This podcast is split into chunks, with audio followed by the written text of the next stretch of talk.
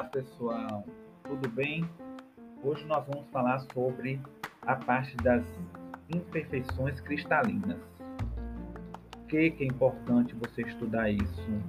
Porque as propriedades de alguns materiais são significativamente influenciadas pela presença de imperfeições.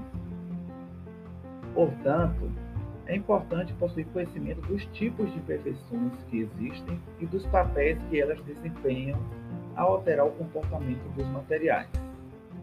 Um exemplo são as propriedades mecânicas dos metais puros, apresentam alterações significativas quando esses materiais são ligados ah, ou adicionados átomos de impureza. Por exemplo, o latão, que tem 70% cobre e 30% zinco, é muito mais duro e resistente do que o cobre puro. Mas o que são defeitos cristalinos ou imperfeições cristalinas?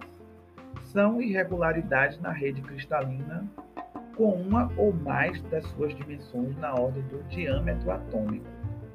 E elas podem ser classificadas de acordo com a geometria ou com a dimensionalidade do defeito.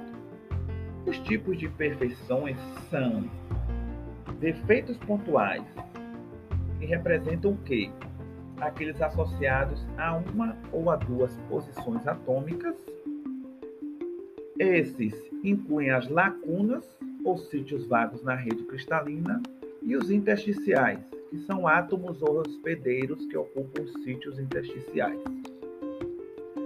O segundo tipo são os defeitos lineares ou as discordâncias, que são defeitos acristalinos unidimensionais que também temos dois tipos, o encunha e o helicoidal.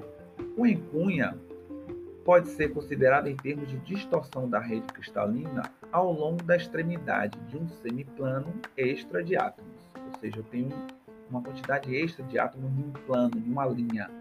E o helicoidal é como uma rampa plana helicoidal.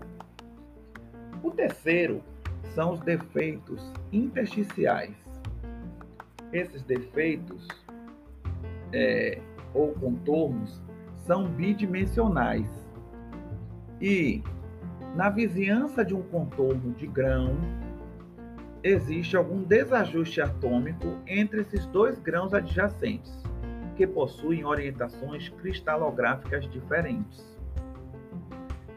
Por último, nós temos os defeitos volumétricos Nesses estão inclusos as inclusões, ou seja, impurezas estranhas, os precipitados, que são aglomerados de partículas cuja composição difere da matriz, as fases, quando formam-se devido à presença de impurezas ou elementos de liga, e esses estão envolvidos com o limite de solubilidade, e a porosidade, onde origina-se a presença ou a formação de gases.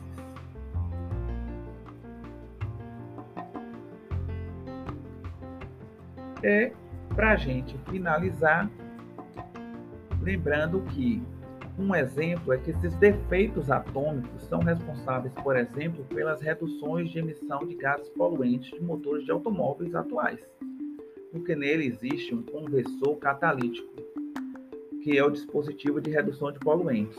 Nele está localizado o sistema de exaustão dos automóveis e as moléculas dos gases poluentes ficam presas nos defeitos da superfície desses materiais metálicos cristalinos no conversor.